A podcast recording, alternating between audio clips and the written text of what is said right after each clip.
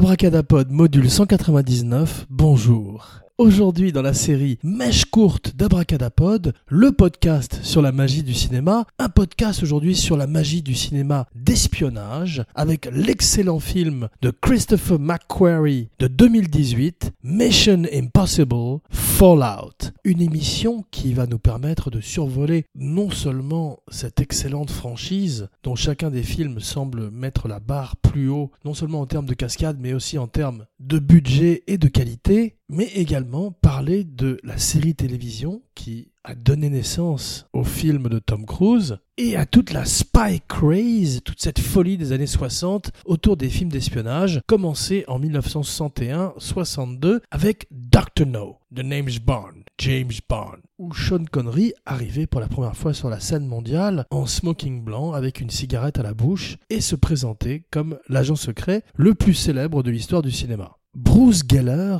le créateur de Mission Impossible, le créateur de Manix, qui est mort très jeune, à 47 ans, dans un accident d'avion, à la manière d'un agent de la IMF, de la Impossible Mission Force, dans un accident de Cessna à Santa Barbara. Mais sans plus tarder aujourd'hui, ce podcast, si toutefois vous l'acceptez, va vous emmener et s'auto-détruira dans les dix prochaines secondes dans une espèce de fumée nauséabonde verte, tel un P, rien que pour vos yeux, rien que pour votre nez, ou plutôt aujourd'hui, rien que pour vos oreilles. Abracadapod, le podcast sur la magie du cinéma. Tout commence aujourd'hui en 1966 le petit Tom Cruise n'a que 4 ans, et Bruce Geller, inspiré non seulement par cette spy craze Bond mania qui déferle à travers l'Europe et le monde entier, mais également par Top Capi, le film de cambriolage de Jules Dassin. On sent très nettement les influences effectivement dans la série télé, où euh, non seulement le dialogue est minimaliste à la manière du film de Jules Dassin, mais également il emploie une série d'hommes qui ont des talents très particuliers au sein d'une équipe.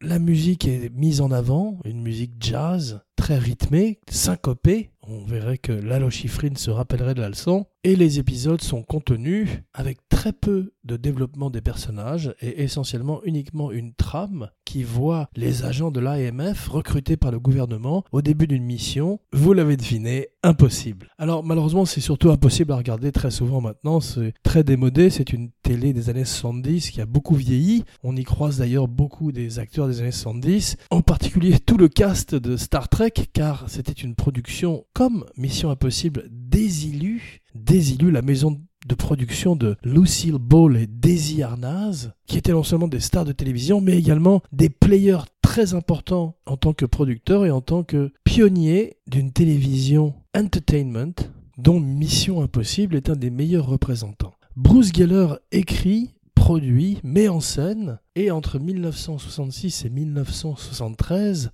la série passe sur CBS, elle gagne un Emmy en 1966, et on voit dans le générique de début qui est euh, iconographique avec cette mèche qui s'allume, qui brûle sur la musique extraordinaire de Lalo Schifrin, dont nous allons parler un peu plus dans quelques instants, et qui montre des extraits de l'épisode à venir, ce que reprennent les films de Tom Cruise d'ailleurs, avant que nous entrions dans le dossier et dans l'histoire, et choisissions avec Peter Graves, Monsieur Phelps ou Dan Briggs, Stephen Hill, l'original, le patron original de l'IMF, qui serait remplacé au bout de quelques épisodes par Peter Graves. Wikipédia veut que euh, il ait été remplacé non seulement car il euh, était assez capricieux, mais également car il avait des horaires très limités le week-end, car il célébrait le Shabbat et était obligé de quitter le plateau le vendredi à 4h et de ne revenir que le samedi soir après le coucher du soleil. Il est donc remplacé par Peter Graves, qui avait une brève carrière au cinéma. On le voit brièvement dans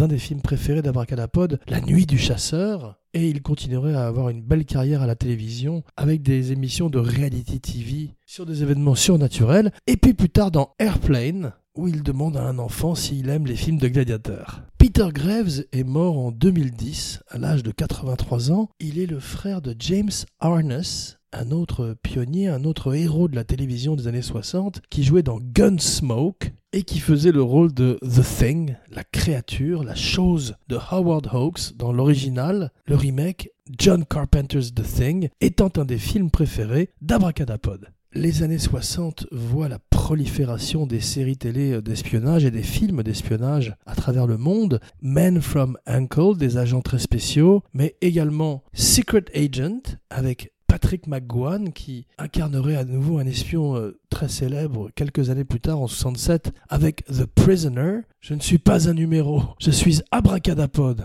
et qui mériterait d'avoir le traitement cinématographique réservé aux missions impossibles. Je crois que ça a été fait il y a quelques années par euh, Jonathan Nolan à la télévision, mais abracadapod aimerait bien voir The Prisoner sur grand écran. Dan Briggs quitte la série. Il est remplacé sans introduction par Jim Phelps car une des idées de Bruce Geller, dont on voit la photo dans le dossier au début en tant qu'un des agents de l'IMF, c'est d'avoir une espèce de rotation d'acteurs qui permet de les changer. D'ailleurs, l'un des plus célèbres d'entre eux, Rollin Hand, joué par Martin Landau, un des abracaractères acteurs préférés d'Abracadapod, est annoncé au début de chaque épisode comme guest star, car il avait une très belle carrière au cinéma à cette époque-là, et préférait se réserver contractuellement une porte de sortie. D'ailleurs, lui et sa femme, qui jouent Carter, Barbara Barbara Bain quitterait le show après trois saisons, car euh, Bruce Geller, qui est le showrunner, un mot qu'on n'emploie pas encore à l'époque, refuse de les payer plus. La série s'arrêterait en 1973 et reprendrait brièvement pendant deux ans dans une espèce de reboot sur ABC où seul Peter Graves reviendrait. Peter Lupus est une des stars du show, c'est l'homme fort, chacun des, des, personnages a sa particularité, une espèce de sept mercenaires, de douze salopards d'espionnage et du petit écran.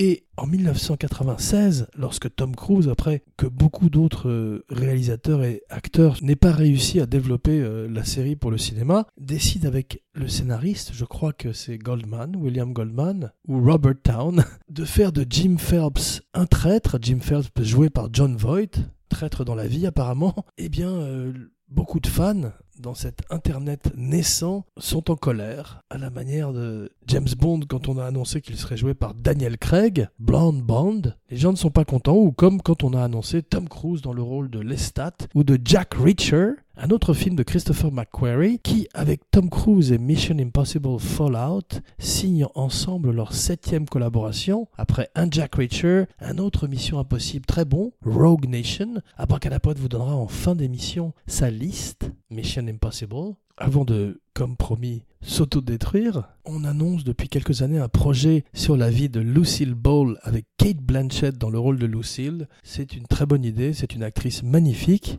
et ça parlerait du côté avant-garde et pionnier qu'on connaît mal du personnage sur un scénario de Aaron Sorkin. Barnard Barney Collier est joué par Greg Morris, c'est le spécialiste de l'informatique, c'est un geek avant l'heure qui est un génie de la technique et un des préférés des fans, au même titre que Peter Lupus, William Willy Armitage, qui joue un culturiste et euh, qui est un acteur qui vient bien sûr du peplum et qui était content tout d'un coup avec le rôle de Willy de pouvoir euh, jouer avec un costume et sans être torse nu et donner une autre dimension à sa carrière. Rolling Hand, c'est Martin Landau, le grand Martin Landau qui traverse l'histoire du cinéma d'Alfred Hitchcock à Without Warning, où il chasse un alien bien des années avant The Predator. Il est le grand Bella Lugosi dans le grand Ed Wood, le meilleur film de Tim Burton. Et il est mort, je crois, il y a quelques années, et est une fois de plus magnifique dans le rôle de Rolling Hand, qui est un personnage qui est un acteur, un make-up artist,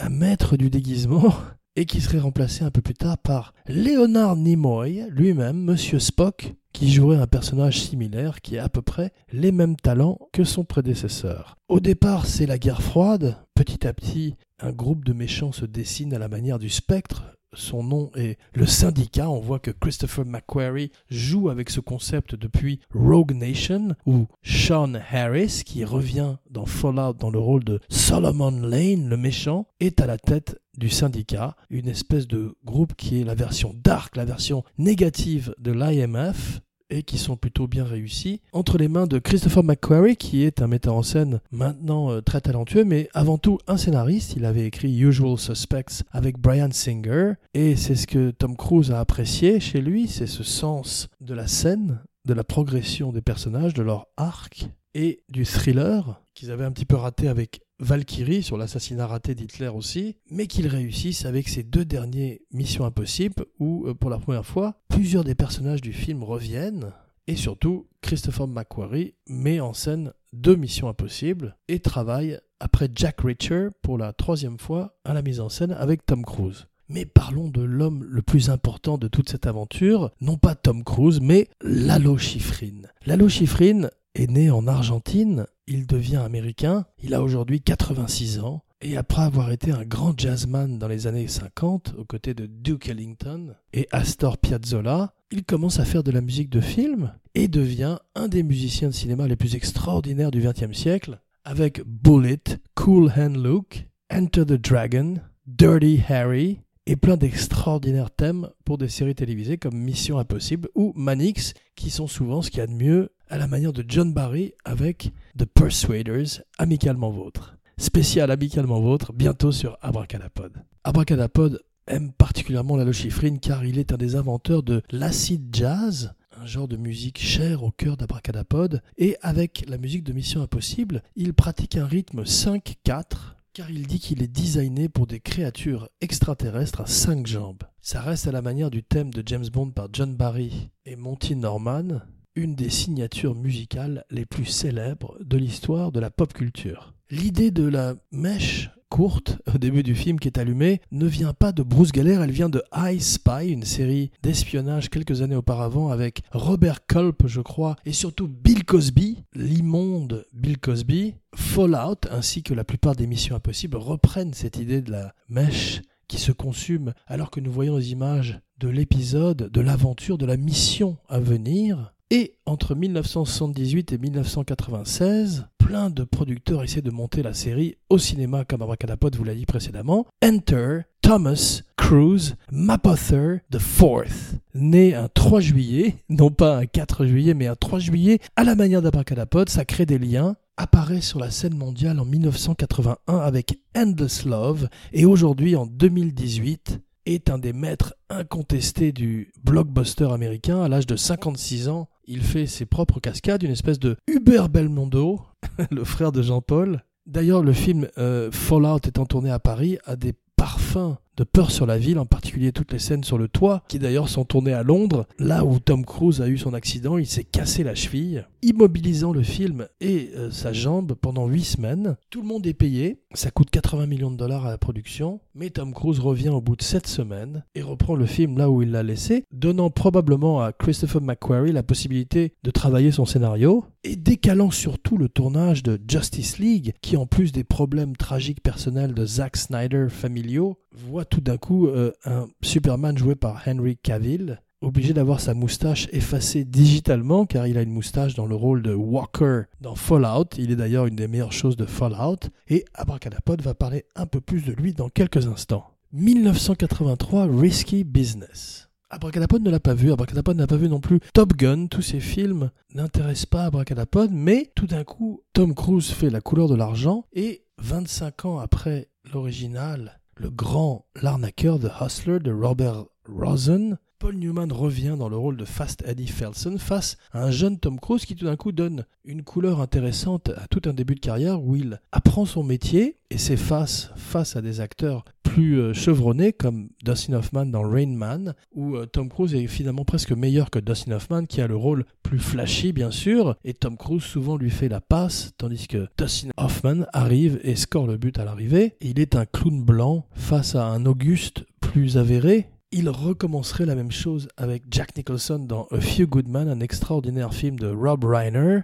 You can't handle the truth, où Jack Nicholson est fantastique face à un Tom Cruise qui est à la hauteur et prouve tout d'un coup avec Interview with a Vampire qu'il n'est pas seulement un suiveur mais peut-être également un mentor, un mentor de jeunes acteurs plus beaux, plus grands, et peut-être souvent plus talentueux que lui aussi, mais il n'a pas peur d'être éclipsé. Ce serait une constante dans sa carrière où euh, de Brad Pitt à Henry Cavill, Tom Cruise a compris qu'il brillerait de plus en plus s'il avait des stars à ses côtés, et c'est sa force à la manière d'un Paul Newman ou d'un Robert Redford.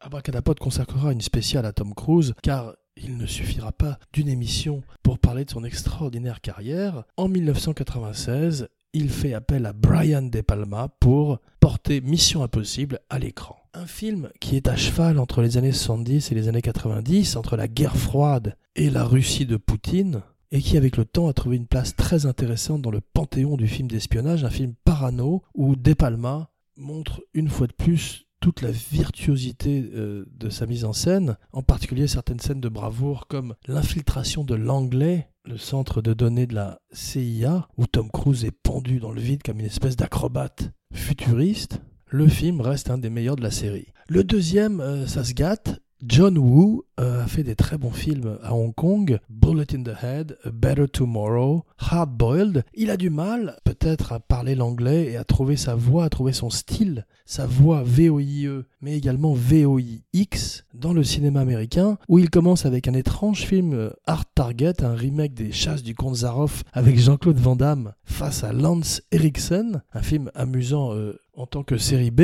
et Abracadapod dit ça avec beaucoup de tendresse. Ensuite, des collaborations avec John Travolta qui ont leurs fans. Abracadapod les aime un petit peu moins. Broken Arrow et en particulier Face Off sont des films étranges. Et Mission Impossible 2 est également un film étrange, comme si la grammaire hongkongaise des films de John Woo avait du mal à se traduire en anglais. Et euh, ces colombes, qui depuis sont devenues un cliché, commencent déjà à fatiguer un petit peu. Il y a quelques scènes de bravoure, il y a un Anthony Hopkins qui est toujours bien, qui dit à Tom Cruise Ça n'est pas mission difficile, c'est mission impossible. Mais le film reste le plus mauvais de la série, et Abracadapod vous invite à ne pas le revisiter.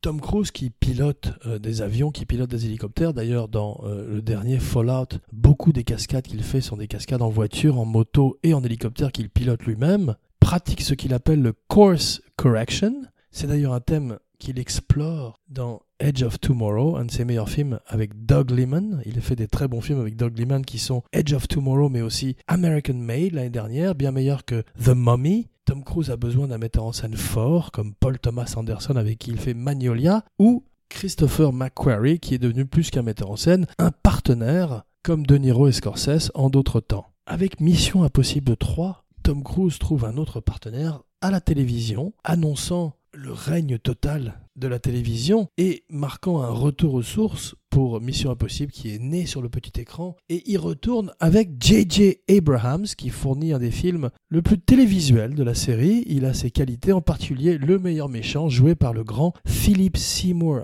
Hoffman. On a parlé de Magnolia et de P.T. Anderson. Il retrouve Tom Cruise cette fois-ci dans le rôle d'un méchant et il donne à Mission Impossible ce qu'il n'a pas eu jusque-là. The better the villain, the better the film, l'adage de Alfred Hitchcock. Tom Cruise a redressé la barre et tout d'un coup, il engage Brad Bird, qui a fait Iron Giant et Ratatouille, qui vient de l'univers de Pixar et du cartoon, et qui a un œil particulièrement aiguisé pour des séquences d'action extrêmement kinétiques, comme il a prouvé précédemment avec The Incredibles et récemment Incredibles 2.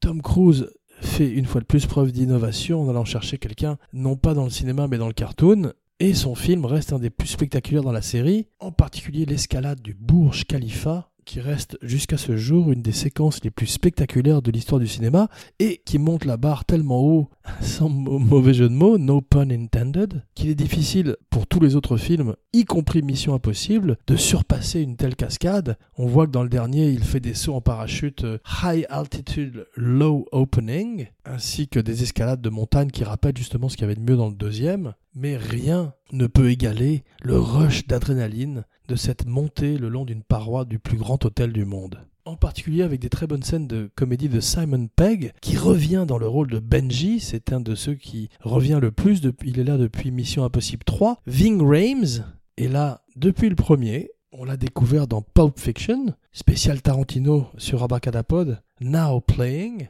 et il est un des partenaires de Tom Cruise qui revient d'épisode en épisode. Il a failli mourir dans celui-là, mais il est toujours dans l'équipe, contrairement à Jeremy Renner, qui contractuellement était obligé d'être présent sur Infinity War Avengers et finirait à l'arrivée par ne pas être présent dans aucun des deux films. Christopher McQuarrie lui a offert de mourir au début du film. Jeremy Renner, qui est euh, très malin, a refusé, espérant revenir dans les films suivants, car Tom Cruise même s'il a 56 ans, semble vouloir continuer à les faire, et surtout pouvoir continuer à les faire. Roger Moore avait 45 ans quand il faisait Vivre et laisser mourir le premier James Bond, et il a l'air d'être le papa de Tom Cruise dans Fallout. Peut-être que Tom Cruise est finalement devenu euh, un personnage de Marvel. Aujourd'hui, les super-héros sont partout sur les écrans. Il a résisté. Il n'est pas devenu Iron Man dans le film de John Favreau comme il était pressenti au départ, mais il est devenu une espèce d'étrange super-héros dans la vie avec une religion complètement fucked up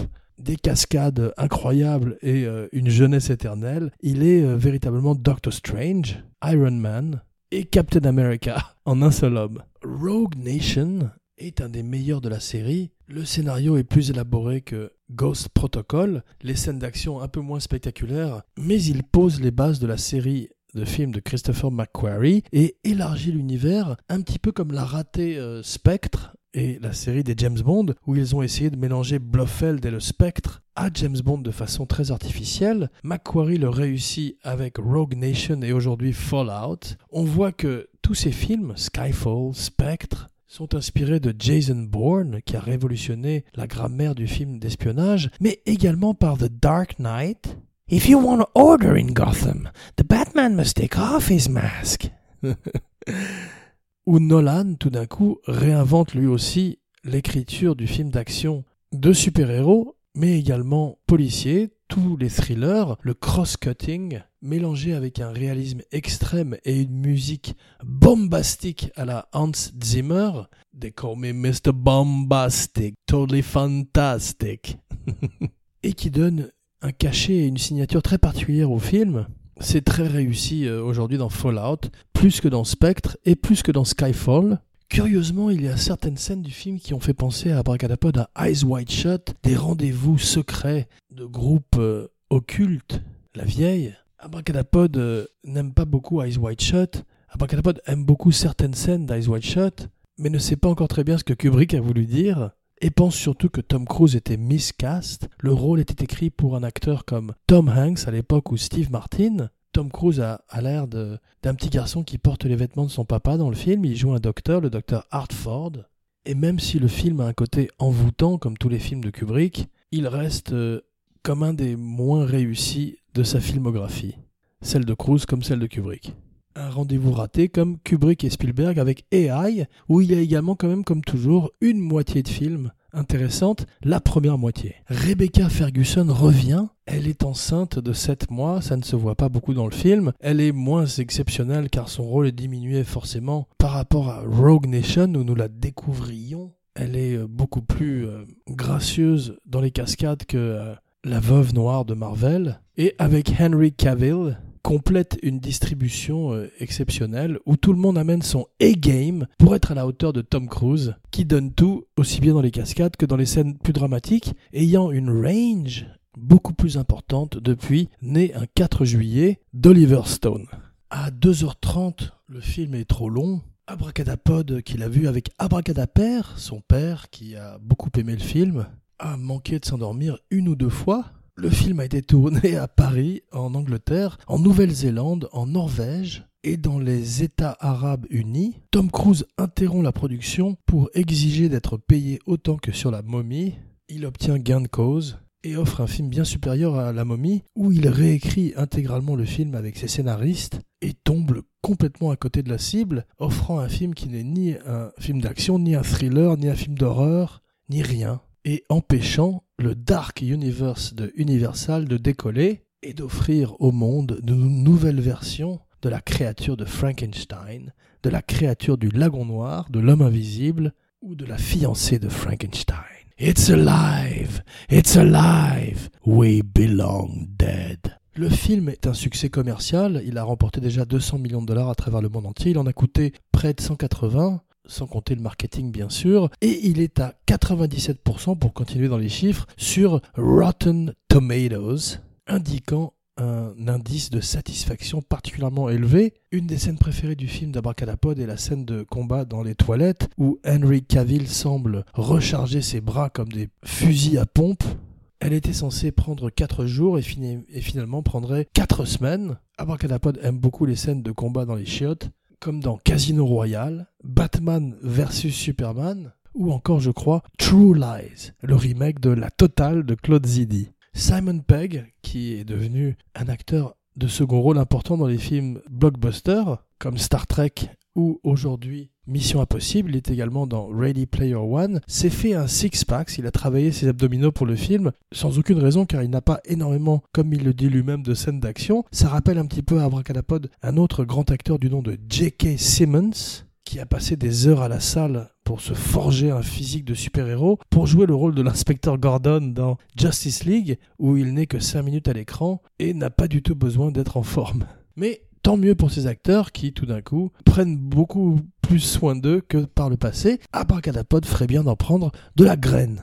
De la graine de Sinsemilla, bien sûr. Henry Cavill se voit offrir le rôle par Christopher McQuarrie sur Instagram. Et oui, une romance, une séduction, un flirt moderne passe aujourd'hui par les social media et le film durerait 161 jours de tournage, un tournage fleuve, une émission fleuve aujourd'hui pour le podcast sur la magie du cinéma. Please rate, share, review, like and subscribe sur SoundCloud, iTunes, Facebook, Stitcher, Twitter et partout où on écoute des podcasts. Transmettez la bonne parole d'Abracadapod à tous vos amis, agents secrets ou pas. Merci. Henry Cavill né au moment où Tom Cruise fait Risky Business en 1983. C'est Tom Cruise qui propose Henry Cavill à Macquarie. Tom Cruise devait jouer le rôle de Napoléon Solo dans Des agents très spéciaux, la version cinéma de Man from Uncle, qui est plutôt bien d'ailleurs, avec Henry Cavill qui jouerait le rôle et Armie Hammer. Et Tom Cruise se rappelle de Henry Cavill, il l'a vu en Superman, et en parle à Macquarie, qui lui propose le rôle sur Instagram. Henry Cavill dit du rôle de Walker dans Fallout qu'il est une espèce d'audition pour James Bond. Tous les acteurs qui jouent James Bond auditionnent d'une certaine manière avec les films précédents. Daniel Craig a auditionné pour Casino Royale avec Layer Cake de Matthew Vaughn. Henry Cavill avec Man from Uncle et aujourd'hui Fallout où il joue un autre agent secret et prouve qu'il ferait un James Bond fantastique. Tom Hardy étant aujourd'hui un petit peu vieux pour le rôle, cette spy craze, cette folie des films d'espionnage des années 60, continue aujourd'hui grâce à Fallout, grâce à James Bond qui revient dans quelques jours avec le 25e film de la série. En 1960, c'était Man from Uncle, Secret Agent, Get Smart, mais aussi Les Mystères de l'Ouest qui combinaient James Bond et le Far West, James West en quelque sorte, rendez-vous dans quelques jours pour Dopa, le retour, et pour la spéciale 200 d'Abracadapod, une émission surprise, ce qui veut dire que c'est une surprise pour vous, mais également pour moi, Jean Weber, signing off.